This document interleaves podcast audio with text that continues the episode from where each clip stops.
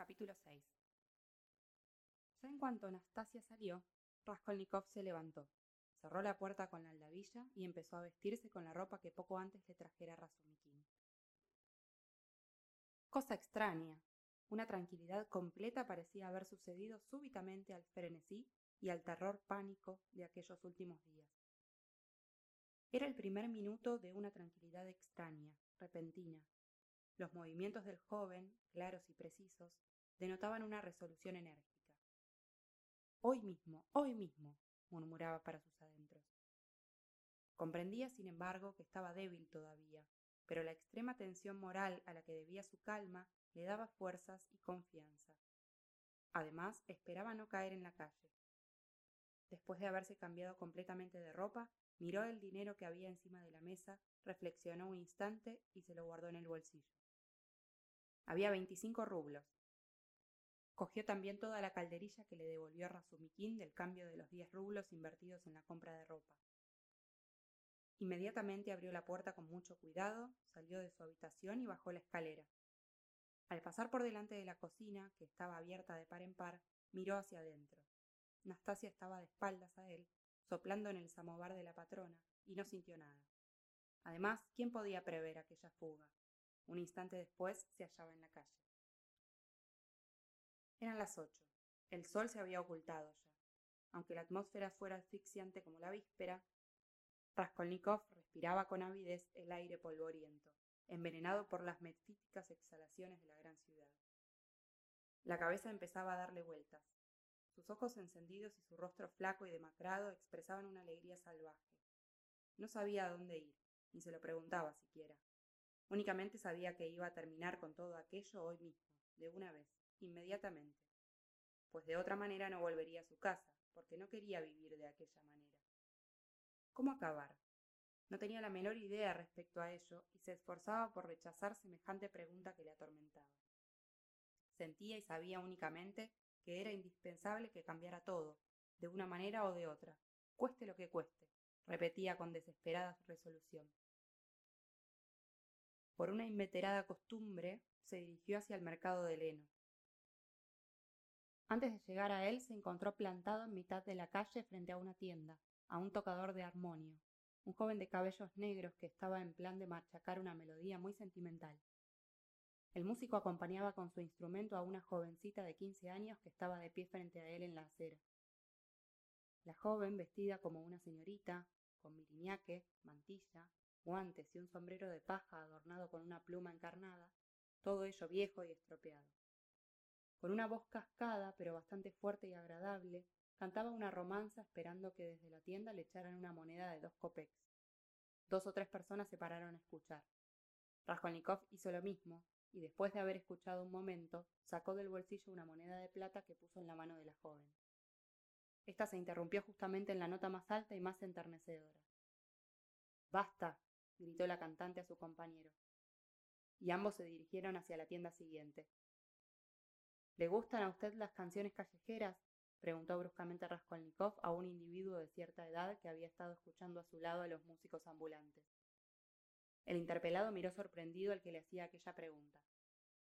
A mí, continuó Raskolnikov, pero como si hablara de cualquier cosa menos de la música callejera. A mí me gusta escuchar el canto acompañado por el armonio en una tarde húmeda y fría de otoño, sobre todo cuando hay mucha humedad, cuando los transeúntes tienen caras verdosas y enfermizas, y mejor aún, cuando la nieve cae perpendicularmente, sin que el viento la desvíe, ¿sabe usted? Y cuando los reverberos brillan a través de la nieve.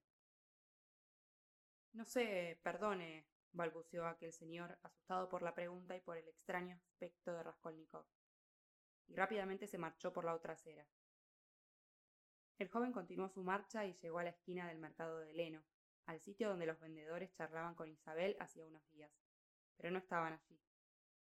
Al reconocer el sitio se detuvo y miró a su alrededor, dirigiéndose a un muchacho que llevaba una camisa roja y que bostezaba a la entrada de un almacén de harinas. Hay un negociante que vende en esta esquina con su mujer, ¿verdad? Todo el mundo vende, respondió el muchacho mirando desdeñosamente de arriba abajo a Raskolnikov. ¿Cómo se llama? Lo llaman por su nombre. Pero tú, ¿no eres de Saraisk? ¿De qué provincia eres? El muchacho lanzó de nuevo su mirada a los ojos de su interlocutor. Alteza, nosotros no somos de una provincia, sino de un distrito. Mi padre se ha marchado y yo me he quedado en casa, de suerte que no sé nada de eso. Que vuestra Alteza me perdone generosamente. ¿Hay una casa de comidas allá arriba? Es un tractir, en el que hay billar. Allá se ven hasta princesas. Tiene muy buena gente.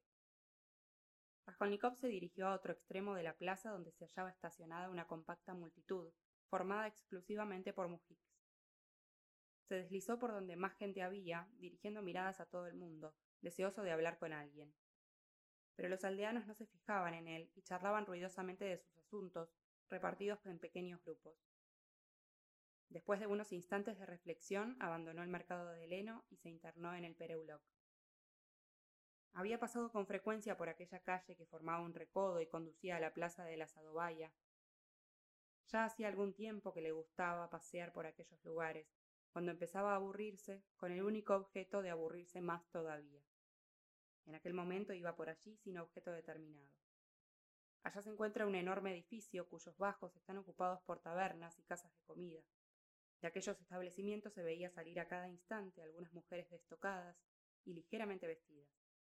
Se agrupaban en dos o tres puntos de la acera, particularmente cerca de las escaleras que dan acceso a distintos sótanos mal reputados.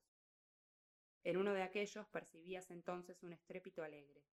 Cantaban y tocaban la guitarra y el ruido llegaba de un extremo a otro de la calle. El grupo mayor de mujeres hallábase reunido a la entrada de aquel tugurio, unas sentadas en la escalera, otras en la acera, y algunas charlaban de pie. Un soldado borracho, con el cigarrillo en la boca, daba patadas en el suelo y profería imprecaciones. Parecía como si quisiera entrar en algún sitio y no supiera dónde. Dos individuos harapientos se insultaban. Un hombre completamente borracho estaba tendido cuan largo era en mitad de la calle. Raskolnikov se detuvo cerca del grupo más numeroso de mujeres. Estas charlaban en voz fuerte y todas llevaban vestidos de percal, zapatos de piel de cabra e iban destocadas. Muchas de ellas habían pasado ya de los cuarenta pero otras no representaban más de diecisiete años, y casi todas tenían los ojos hinchados. El canto y el ruido que subían del sótano cautivaron la atención de Raskolnikov. En medio de las carcajadas y de los gritos alegres, una desagradable voz de falsete se acompañaba con la guitarra al mismo tiempo que alguien danzaba furiosamente, llevando el compás con los tacones. El joven asomado a la entrada de la escalera escuchaba, sombrío y pensativo. Hombrecito mío, tan guapo y tan fuerte, no me pegues sin razón, decía la desagradable voz de falsete del cantor. Y Raskolnikov habría querido no perder ni una palabra de aquella canción, como si aquello hubiera tenido la mayor importancia para él. Si yo entrara, pensaba. Estaban todos borrachos y ríen. Bueno, ¿y si me emborrachara? ¿No quiere entrar, señorito? preguntó una de las mujeres que tenía una voz bastante bien timbrada y que conservaba aún cierta lozanía en su cutis. Era joven y quizá la única mujer que no repugnaba de todas las del grupo. Oh, qué muchacha tan bonita, respondió levantando la cabeza y mirándola. Ella le sonrió. Le había gustado aquel piropo. También usted es guapo, dijo. Guapo, un paliducho así, murmuró con voz de bajo otra mujer. Si parece que acaba de salir del hospital. Acercóse bruscamente un mujik que estaba alegre, con su blusa desabrochada y con el rostro radiante de burlona alegría. Parecen hijas de generales, lo que no les impide ser chatas, dijo el mujik. Oh, qué encanto. Entra ya que estás ahí. Ya voy, preciosidad. Raskolnikov hizo ademán de marcharse. Oiga, le gritó la joven cuando volvía la espalda. ¿Qué pasa? Dueño mío, cuánto me gustaría pasar una hora con usted, pero me siento cohibida en su presencia. Deme seis copex para echar un trago, amable caballero. Raskolnikov registró en su bolsillo y le dio algún dinero. Qué bueno es usted. ¿Cómo te llamas? Llámame Duclida. Buena la ha hecho usted, observó bruscamente una de las mujeres que estaban en el grupo, indicando a Duclida con un movimiento de cabeza. No sé cómo se puede pedir de esa manera. Yo no sería capaz de hacerlo. Creo que me moriría de vergüenza antes. Raskolnikov tuvo la curiosidad de mirar a la que hablaba de aquella manera. Era una mujer de treinta años, picada de viruelas, llena de cardenales y con el labio superior hinchado. Hizo aquella censura en tono tranquilo y serio. ¿Dónde habré leído yo? pensaba Raskolnikov, aquella frase que se le atribuye a un condenado a muerte una hora antes de la ejecución. Aunque tuviera que vivir en aquella cima escarpada sobre una roca perdida en medio del océano, aunque tuviera que pasar de aquella manera toda mi vida, mil años, la eternidad, de pie y en un espacio de un pie cuadrado, en la soledad, en las tinieblas, expuesto a la intemperie, preferiría siempre aquella vida a la muerte. Vivir no importa cómo, pero vivir. Qué verdad es todo eso, Dios mío. El hombre es cobarde, y cobarde es también el que se lo llama, agregó al cabo de un instante. Hacía ya mucho tiempo que vagaba a la aventura, cuando atrajo su atención el rótulo de un café. Hola, el Palacio de Cristal. No hace mucho que me hablaba Razumikin de él. ¿Pero qué es lo que yo quería hacer? Ah, sí, leer. Sosimov decía que había leído en los periódicos. ¿Tiene usted los periódicos? preguntó entrando en un salón muy espacioso y bastante limpio, en el que además había poca gente, dos o tres personas que tomaban el té. En un saloncito aparte, cuatro individuos sentados ante una mesa tomaban champaña, Raskolnikov creyó reconocer entre ellos a Sametov, pero la distancia no le permitía distinguirlo bien. Después de todo, ¿qué importa? se dijo. ¿Quiere usted aguardiente? le preguntó el camarero. Sírveme té y tráeme los periódicos atrasados, los de estos últimos días. Te daré buena propina. Bien, aquí tiene los de hoy. ¿Quiere usted aguardiente también? Cuando le trajeron el té y los periódicos atrasados, Raskolnikov empezó a buscar. Isler, Isler, los aztecas, los aztecas, Isler, Bartola, Máximo, los aztecas, Isler, oh, qué lata. Veamos en los sucesos. Una mujer que se cae por la escalera. Un comerciante irritado por el vino. El incendio de las arenas. El incendio de los Peterburgskaya. Otra vez el incendio de la Peterburgskaya. Isler, Isler, Isler. Máximo. Ah, ya está aquí. Al encontrar por fin lo que buscaba, empezó a leer. Las líneas danzaban delante de sus ojos. Sin embargo, pudo terminar de leer la crónica de sucesos hasta el final y empezó a buscar ávidamente los nuevos detalles, en los números siguientes. Una impaciencia febril hacía temblar sus manos al mismo tiempo que hojeaba los periódicos. De pronto se sentó alguien a su mesa, junto a él. Miró. Era Sametov. Sametov en persona, tan atildado como en su despacho de la policía. Llevaba todas sus sortijas, sus cadenas, sus cabellos negros ensortijados, untados de cosmético, y artísticamente separados por la raya en medio, su elegante chaleco, su levita un poco usada y su camisa un poco deslucida. El jefe de secretaría era alegre, al menos sonreía con bastante alegría y bondad. Un color algo encendido, a causa de la champaña que había bebido, aparecía en su rostro moreno. ¿Cómo? ¿Usted por aquí? prorrumpió con admiración y con el tono que habría adoptado para dirigirse a un antiguo compañero. Pero si ayer mismo me decía Razumikin que estaba usted aún sin conocimiento. Sí que es extraño. ¿Sabe que estuve en su casa? Raskolnikov sospechaba que el jefe de secretaría vendría a charlar con él.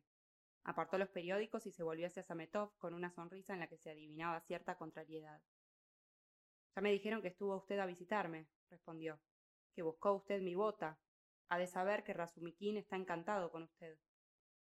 A lo que parece fue con él a casa de Luisa Ivanovna, aquella mujer a la que intentó defender el otro día. ¿Lo recuerda? Usted le hacía señas al teniente Pólvora y él no se daba cuenta de sus guiños. Sin embargo, no había de ser muy malicioso para comprenderlos. El asunto estaba claro. Sí que es escandaloso. ¿Pólvora? No, su amigo Razumikin. Ustedes lo pasan muy bien, señor Sametov. Tienen entrada gratis en los lugares encantadores.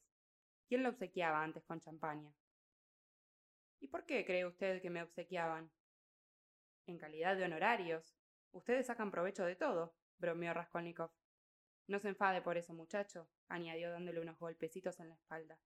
Le digo eso sin malicia, sencillamente por broma, como decía, a propósito de los puñetazos que le dio a Mitia, el obrero detenido por el asunto de la vieja. Pero ¿cómo sabe usted eso? Yo sé de eso quizás más que usted. Vaya si usted es raro. Bien es verdad que todavía se encuentra usted bastante enfermo. Ha hecho usted mal en salir. ¿Le parece a usted raro? Sí. ¿Qué estaba leyendo? Unos periódicos. Hay muchos incendios. A mí no me interesan los incendios. y miró a Sametov de una manera un poco extraña, y una sonrisa burlona dibujó una mueca en sus labios. No, los incendios no me interesan, continuó guiñando los ojos.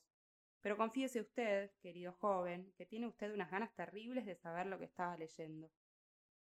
No me interesa en absoluto, le preguntaba eso por decir algo. ¿No puedo acaso preguntárselo? Porque siempre... Escuche, usted es un joven instruido, letrado, ¿verdad? Estudié en el gimnasio hasta el sexto curso, inclusive, respondió Sametov con cierto orgullo. Hasta el sexto curso, vaya con el mozo. Y lleva una raya preciosa, sortijas. Es un hombre rico. Hoy, bastante guapo.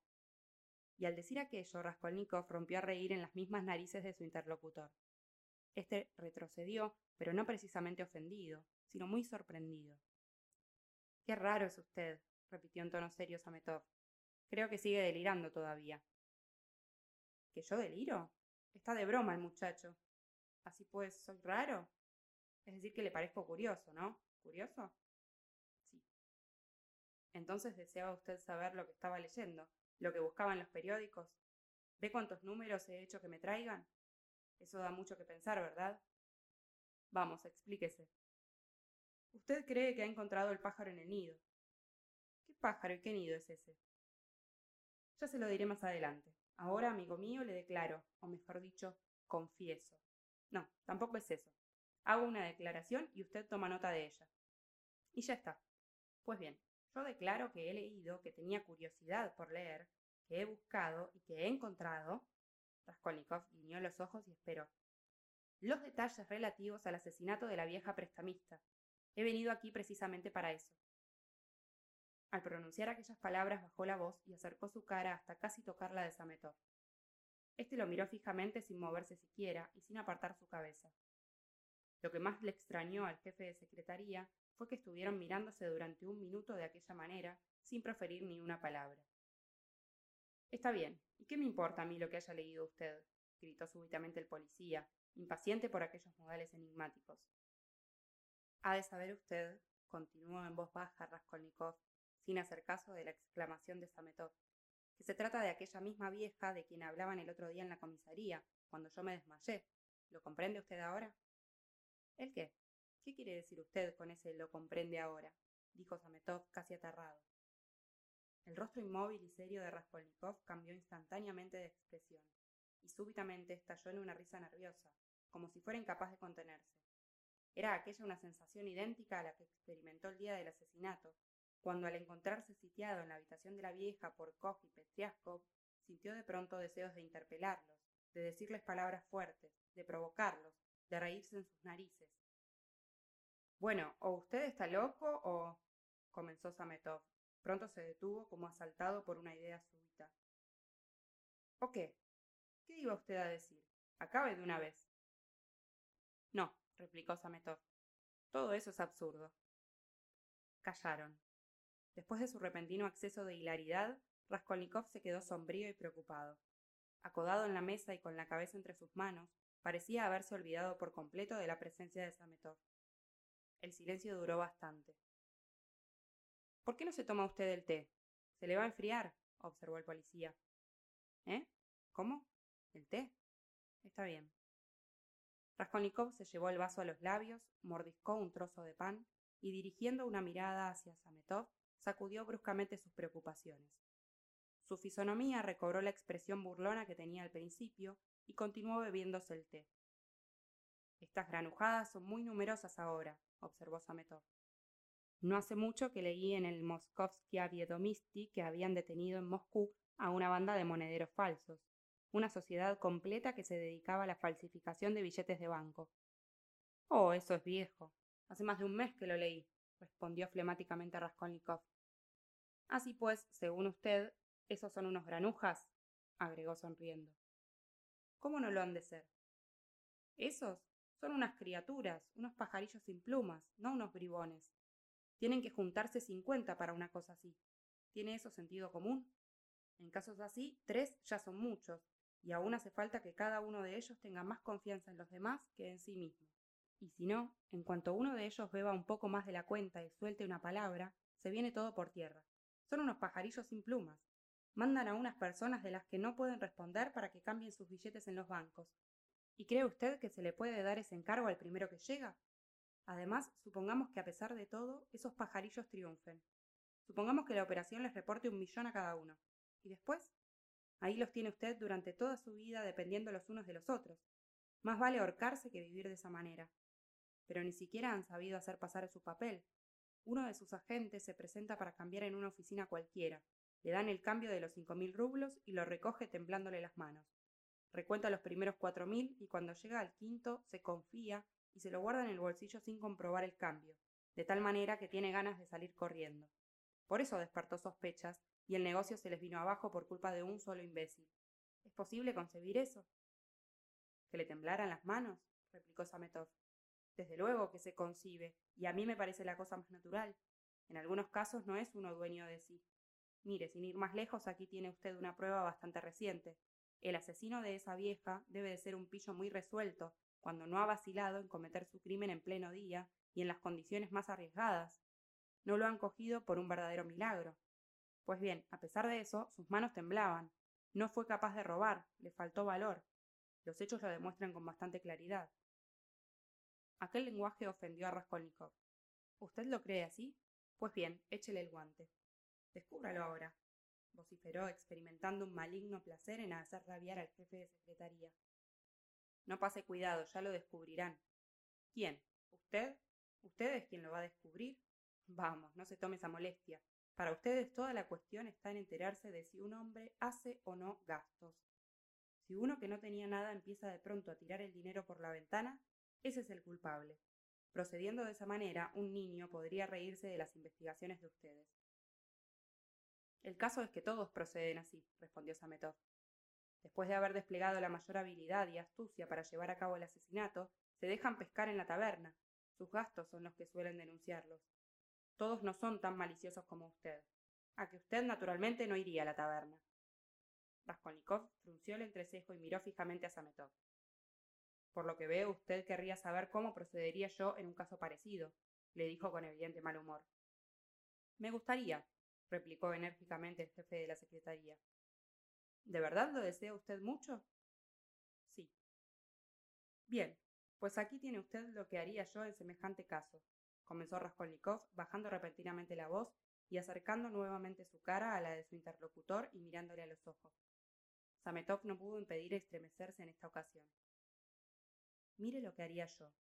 Recogería el dinero y las alhajas y luego, apenas saliera de la casa, me dirigiría sin pérdida de tiempo a un sitio cerrado y solitario, un patio o un huerto, por ejemplo. Yo me aseguraría previamente de que en un rincón de aquel patio había una piedra que pesara más de cuarenta o cincuenta libras. Levantaría aquella piedra, debajo de la cual estaría hundido el suelo, y en ese hoyo escondería el dinero y las alhajas, después de lo cual volvería a colocar la piedra en su sitio, echaría tierra alrededor de ella y me marcharía de allí. Durante un año, durante dos o tres, dejaría allí los objetos robados, y que buscaran por donde quisieran. Está usted loco, respondió Sametov. Y sin que podamos decir por qué, pronunció aquellas palabras en voz baja y se apartó bruscamente de Raskolnikov. Los ojos de éste chispeaban. Su rostro estaba terriblemente pálido. Un temblor convulsivo agitaba su labio superior. Así transcurrió medio minuto. Nuestro héroe sabía lo que hacía, pero no podía contenerse. La terrible confesión estaba a punto de escapársele. ¿Y si yo fuera el asesino de la vieja y de Isabel? dijo de pronto, aunque luego volvió a imperar en él el sentimiento del peligro. Sametov lo miró de una manera muy extraña y se puso pálido como la cera. Sus labios gesticularon una sonrisa. ¿Pero acaso es posible esto? dijo con una voz apenas inteligible. Raskolnikov fijó en él una mirada terrible. Confiese usted que lo ha creído así, ¿verdad? ¿No lo ha creído usted así? No, no, y ahora menos que nunca, se apresuró a protestar Sametov. Vamos, ya cayó usted, amiguito. Luego lo creyó usted antes, puesto que ahora lo cree menos que nunca. Le repito que no, exclamó el jefe de secretaría visiblemente confundido. Ha sido usted quien me ha asustado para que se me ocurra esa idea. Entonces, ¿no lo cree usted? ¿Y de qué empezaron a hablar el otro día cuando salí de la oficina de ustedes? ¿Y por qué el teniente Pólvora me interrogó después de mi desmayo? Eh, ¿qué debo yo? le gritó el camarero levantándose y cogiendo su gorra. Treinta copex, respondió éste acudiendo a la llamada del consumidor. Toma, aquí tienes además veinte copex de propina. Fíjese en el dinero que tengo, continuó enseñándole a Sametov un puñado de billetes rojos y azules, veinticinco rublos. ¿De dónde he sacado esto? ¿Cómo voy tan vestido de nuevo? Usted sabe efectivamente que yo no tenía ni un copec. Apostaría a que ha hablado usted con mi patrona. Y vamos, que ya hemos hablado bastante, hasta que vuelva a tener el placer de verlo. Salió completamente agitado por una sensación extraña con la que se mezclaba un desagradable placer. Además estaba sombrío y terriblemente cansado. Su rostro congestionado parecía el de un hombre que hubiera sufrido un ataque de apoplejía, pero la fatiga empezó a rendirlo cada vez más. De momento, bajo el imperio de una viva excitación, recobraba súbitamente sus energías. Pero apenas cesaba aquel ficticio estimulante, la debilidad se apoderaba de él. Al quedarse solo, Sametov permaneció bastante rato sentado aún en el mismo sitio donde la procedente conversación acababa de tener lugar. El jefe de la secretaría estaba pensativo. Raskolnikov había trastornado todas sus ideas sobre cierto punto y se sentía extraviado. Ilya Petrovich es un animal, se decidió por fin. Apenas salió Raskolnikov del café, se encontró en la escalinata con Razumikin, que entraba. Cuando solo se encontraban a un paso de distancia, no se habían dado cuenta todavía el uno del otro, y apenas si faltó nada para que se dieran un encontronazo. Razumikin quedó completamente estupefacto, pero de pronto la cólera, una cólera sincera, se apoderó de él y de sus ojos, que chispearon. De manera que eres tú, exclamó con voz tonante. Se nos ha escapado de la cama, y yo que he estado buscándote hasta debajo del diván, que he subido hasta el granero, y que por culpa de él he estado a punto de pagarle a Anastasia. Y miren dónde estaba Rodia. ¿Qué quiere decir esto? Dime toda la verdad. Háblame claro, oyes. Esto no quiere decir otra cosa sino que todos me aburrís soberanamente y que quiero estar solo, respondió fríamente Raskolnikov. ¿Solo? Cuando ni siquiera puedes andar, cuando estás pálido como la cera, cuando te falta hasta el aliento. Imbécil. ¿Qué has venido a hacer al Palacio de Cristal? Dímelo todo inmediatamente, lo exijo. Déjame pasar, replicó Raskolnikov, queriendo alejarse. Aquello terminó por poner fuera de sí a Razumikin y cogió violentamente a su amigo por el hombro. Déjame pasar. ¿Te atreves a decirme déjame pasar? ¿Sabes lo que voy a hacer ahora mismo? Te voy a coger debajo del brazo como si fueras un paquete y te voy a llevar a tu habitación para encerrarte con llave. Escúchame, Razumikin, comenzó Raskolnikov sin levantar la voz y con el tono aparentemente más tranquilo. ¿Cómo no te das cuenta de que no necesito tus atenciones? ¿Y qué manía es esa de obligar a la gente a pesar suyo, despreciando su regia voluntad? ¿Por qué viniste a establecerte a mi cabecera apenas empezó mi enfermedad? ¿Sabes acaso si yo no me habría alegrado con morirme? ¿Acaso no te he manifestado hoy con bastante claridad que me estabas martirizando y que me eras insoportable? Vaya un gusto de atormentar a las personas. Te aseguro que con todo eso no hace más que perjudicar mi curación, al mantenerme en una irritación continua. Ya viste antes que Sosimov se marchó precisamente para no irritarme. Déjame tú también, por amor de Dios. Razumikin se quedó un momento pensativo y luego soltó el brazo de su amigo.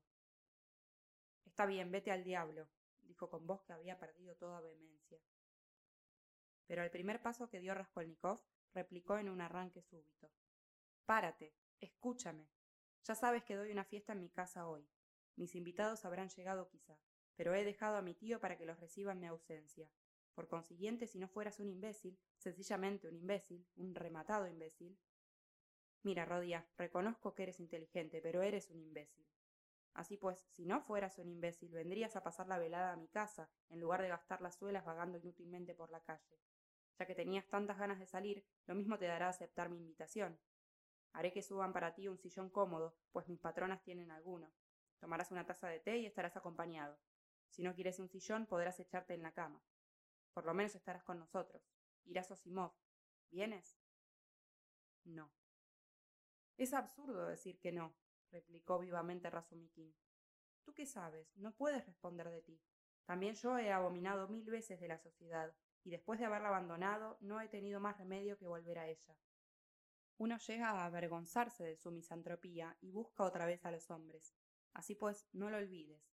En casa de Poshinkov, piso tercero. No iré, Razumikin. Y después de decir estas palabras, Raskolnikov se alejó. Apuesto a que vendrás, le gritó su amigo, porque si no, si no, te haces cuenta de que no me conoces. Espera un momento, ¿está ahí Sametov? Sí. ¿Te ha visto? Sí. ¿Te ha hablado? Sí. ¿De qué? Bueno, está bien, no me lo digas si no quieres. En casa de Pochinkov, número 47, habitaciones de Babuchkin. Acuérdate. Raskolnikov llegó a la sadovaya y volvió a la esquina. Después de seguirlo atentamente con la mirada, Razumikin se decidió por fin a entrar en la casa, pero se detuvo al llegar a mitad de la escalera. Mal haya sea este hombre, continuó casi en voz alta. Y el caso es que habla con lucidez y como qué imbécil soy. ¿Acaso los locos desatinan siempre? Sosimov, por lo que me ha parecido, lo teme también. Se lleva el dedo a la frente. ¿Y cómo? sí, cómo abandonarlo a sí mismo ahora? Es capaz de ir a ahogarse. Vaya, he hecho una tontería, no hay que vacilar. Y corrió para buscar a Raskolnikov, pero no pudo encontrarlo y tuvo necesariamente que volver precipitadamente al Palacio de Cristal para preguntarle a Sametov. Raskolnikov se dirigió hacia el puente de se detuvo a mitad de él y apoyándose de codos en el pretil empezó a mirar a lo lejos. Desde que dejó a Razumikin, su debilidad fue aumentando de tal manera que le costó bastante trabajo arrastrarse hasta allí. Había querido sentarse o tumbarse en cualquier sitio, en la calle. Asomando por encima del agua, contemplaba distraídamente los últimos reflejos del sol poniente y la hilera de casas que se oscurecían al acercarse la noche, mirando ahora hacia un sitio lejano de la orilla izquierda donde en una guardilla, la ventana herida por el último rayo de sol parecía inflamada por las llamas, ora hacia el agua oscura del canal, que parecía mirar con atención.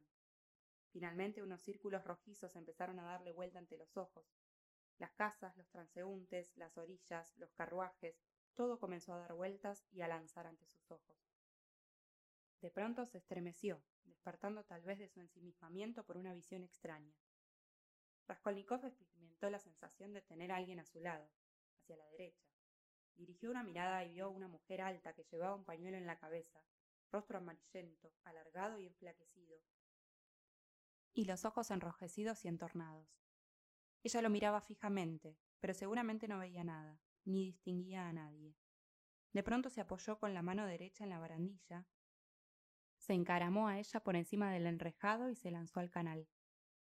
El agua sucia formó un remolino y sumergió en un instante a la víctima, pero al cabo de un minuto volvió a aparecer el cuerpo y flotó pausadamente corriente abajo, con la cabeza y las piernas sumergidas y la espalda a flor de agua con la falda hinchada por encima del agua como un cojín. ¡Que se ahoga! ¡Que se ahoga! gritaron decenas de voces. La gente corría, las dos orillas se llenaron de espectadores. La multitud se agrupaba en el puente alrededor de Raskolnikov, prensándolo y empujándole por detrás. Virgen Santa, pero si es nuestra Frosinushka, profirió no muy lejos la plañidera voz de una mujer. Sacadla, por Dios, hijos míos, sacadla del agua. Una barca, una barca, gritaba la multitud. Pero ya no había necesidad de ella. Un agente de policía bajó los peldaños de la escalera del canal, se quitó el capote y las botas y se lanzó al agua. La tarea no fue demasiado difícil. El agua había llevado el cuerpo de la mujer a dos pasos de los escalones. El agente la atrapó con la mano derecha por los vestidos, se cogió una pértiga que le alargó un compañero y la mujer fue sacada inmediatamente del agua. La tendieron en los escalones de granito de la escalera del canal. La mujer recobró el sentido enseguida, se incorporó, se sentó y empezó a estornudar y a resoplar, recogiéndose los vestidos mojados con un gesto inconsciente y sin decir una palabra ni mirar a nadie. Ha bebido agua por su padre y por su madre, dijo la misma voz de mujer al lado de Afrosinushka. Hace poco se quería ahorcar y la sacaron de la cuerda. Tiene una tienda cerca de aquí. Ahora mismo vengo de ella. Ha dejado a la muchacha para que estuviera al cuidado y mientras tanto ha hecho lo que tenía metido en la cabeza. ¿No la conocen? Vive cerca de aquí, la segunda casa de la esquina. La multitud iba aclarándose. Los agentes de la policía atendieron a la mujer uno de ellos habló de la oficina. Raskolnikov presenciaba aquella escena con una extraña sensación de indiferencia e impasibilidad. Aquello acabó por repugnarle. No, es fastidioso. El agua. No vale la pena, balbuceó entre dientes. No hay por qué esperar, añadió. ¿Y si me fuese a la oficina? ¿Y por qué Sametov no está en la oficina? A las nueve y media está siempre abierta. Se volvió de espaldas a la barandilla y lanzó una mirada a su alrededor. Sea de una vez, decidió resueltamente. Y abandonando el puente, tomó la dirección de la comisaría de policía. Su corazón estaba como vacío. No quería pensar, y ni siquiera experimentaba ya angustia. Una completa apatía había sustituido a la energía que en él se manifestara antes, cuando salió de la habitación para acabar con todo aquello. Después de todo, eso es una solución, pensaba mientras caminaba lentamente a lo largo del malecón del canal. El desenlace es por lo menos producto de mi voluntad. Y sin embargo, qué final. ¿Es posible que esto sea el final? ¿Confesaré o no confesaré? Diablo. Pero yo no puedo más. Quisiera tumbarme o sentarme en algún sitio. Lo que más vergüenza me da es la estupidez que esto representa. Vamos, hay que sobreponerse a todo esto. Qué ideas tan estúpidas tiene uno a veces. Para ir a la comisaría tenía que seguir por aquella calle y torcer por la segunda travesía de la izquierda. Apenas llegara allí estaría a dos pasos del puesto de policía. Pero cuando llegó a la primera esquina, se detuvo, lo pensó un instante y entró en el Pereuloc. Luego vagó sucesivamente por otras dos calles, quizás sin objeto, tal vez para ganar un minuto y tener tiempo para reflexionar. Caminaba con la mirada fija en el suelo. De pronto le pareció que alguien le murmuraba algo al oído. Levantó la cabeza y se dio cuenta de que estaba delante de la puerta de aquella casa. No había vuelto a pasar por allí desde la noche que cometió el crimen. Cediendo a un deseo tan irresistible como inexplicable, Raskolnikov entró en la casa, tomó la escalera de la derecha y se dispuso a subir al cuarto piso. En la estrecha y empinada escalera había bastante oscuridad. El joven se detenía en cada rellano y miraba curiosamente a su alrededor. En el descansillo del primer piso había colocado un cristal en la ventana. Ese cristal no estaba ahí entonces, pensó. Este es el cuarto del segundo piso donde estaban trabajando Nicolás y Mitka. Está cerrado, la puerta está pintada, debe de estar alquilado ya. Este es el tercero, y él, el cuarto. Aquí es. Tuvo un momento de vacilación. La puerta del piso de la vieja estaba abierta de par en par y dentro había alguien. Se los oía hablar. Raskolnikov no había previsto aquello. Sin embargo, tomó rápidamente su resolución. Subió los últimos escalones y entró en el cuarto. Estaban arreglándolo. Dentro se encontraban algunos obreros, lo que pareció extrañarle mucho a Raskolnikov, pues él esperaba encontrarse el piso exactamente como lo había dejado. Hasta llegó a figurarse quizá que se encontraría los cadáveres en el suelo. Pero con gran sorpresa por su parte, las paredes estaban desnudas y las habitaciones sin muebles. Se acercó a la ventana y se sentó en el alféizar. No había más que dos obreros, dos jóvenes, uno de los cuales era mayor que otro. Estaban cambiando el papel viejo amarillo, completamente estropeado, por otro blanco, sembrado de florecillas violetas. Esta circunstancia, ignoramos por qué, le desagradó mucho a Raskolnikov, y miró encolerizado el papel nuevo, como si todos aquellos cambios le hubieran contrariado. Los empapeladores se disponían a marchar a sus casas, apenas si prestaron atención a la presencia del visitante y continuaron su conversación. Raskolnikov se levantó y pasó a la otra habitación, donde antes estuvo el cofre, la cama y la cómoda. Aquella pieza vacía de muebles le pareció demasiado pequeña. Aún no habían cambiado el papel y aún podía reconocerse en el rincón el sitio que ocupaba hacía poco el armario de las imágenes piadosas. Después de haber satisfecho su curiosidad, Raskolnikov volvió a sentarse en el alféizar de la ventana. El obrero de más edad lo miró de soslayo y le dijo de pronto, dirigiéndose a él ¿Qué hace usted ahí? Raskolnikov, en lugar de responderle, se levantó, se dirigió al recibidor y empezó a tirar del cordón de la campanilla. Era la misma, con su sonido de hojalata. Llamó una segunda, una tercera vez, aplicando el oído y recordando. La terrible impresión que experimentó aquel día a la puerta de la vieja volvía a él con una claridad y una vivacidad crecientes. Se estremecía a cada campanillazo y experimentaba con ello un placer cada vez mayor. ¿Se puede saber lo que quiere? ¿Quién es usted? gritó el obrero dirigiéndose a él. Raskolnikov entró entonces en el cuarto. Deseo alquilar una habitación y por eso he venido a ver esta. No se puede venir a ver habitaciones por la noche, y además debía haber venido usted acompañado por el portero. ¿Han fregado el piso? ¿Lo van a pintar? continuó Raskolnikov. ¿No hay ya sangre? ¿Qué es eso de sangre? La vieja y su hermana fueron asesinadas aquí. Allí había un gran charco de sangre. ¿Qué clase de hombre es este? ¿Quién, yo? Sí. ¿Quieres saberlo? Pues vamos juntos a la comisaría, allí te lo diré. Los empapeladores le miraban con creciente estupefacción. Ya es hora de marcharnos. Vámonos, Aleshka. Hay que cerrar, dijo el mayor de ellos a su compañero. Bueno, vámonos, replicó en un tono indiferente Raskolnikov. Salió el primero y, precediendo a los dos obreros, bajó la escalera. Hola, portero, gritó al llegar a la puerta principal. A la entrada de la casa había varias personas mirando a los que pasaban. Entre ellas estaban los dos porteros, una aldeana, un burgués en traje de casa y varios individuos. Raskolnikov se fue directamente hacia ellos. ¿Qué desea usted? preguntó uno de los porteros. ¿Has estado en la comisaría? Acabo de venir de allí. ¿Qué desea usted? ¿Están allí todavía? Sí. ¿También el ayudante del comisario? No hace mucho estaba allí. ¿Qué desea? Raskolnikov no respondió y se quedó pensativo. Ha venido a ver el piso, dijo acercándose el mayor de los obreros. ¿Qué piso? Ese donde estamos trabajando nosotros, y ha preguntado ¿por qué han lavado la sangre? Aquí se ha cometido un asesinato y yo vengo para alquilar el cuarto. Empezó a llamar y por poco rompe el cordón de la campanilla. Vamos a la comisaría, añadió, y allí lo diré todo. El portero intrigado frunció el entrecejo y examinó a Raskolnikov. ¿Quién es usted? le preguntó elevando la voz con acento de amenaza. Soy Rodion Romanovich Raskolnikov, antiguo estudiante, y vivo muy cerca de aquí, en el Pereulok vecino, en la casa de Gil, habitación número 14. Pregúntele al portero, él me conoce. Raskolnikov dio todos aquellos datos con el aire más indiferente y más tranquilo. Miraba insistentemente a la calle y no volvió la cabeza ni una vez siquiera hacia su interlocutor. ¿Qué ha venido usted a hacer en ese cuarto? He venido a verlo. ¿Y qué tiene usted que ver allí?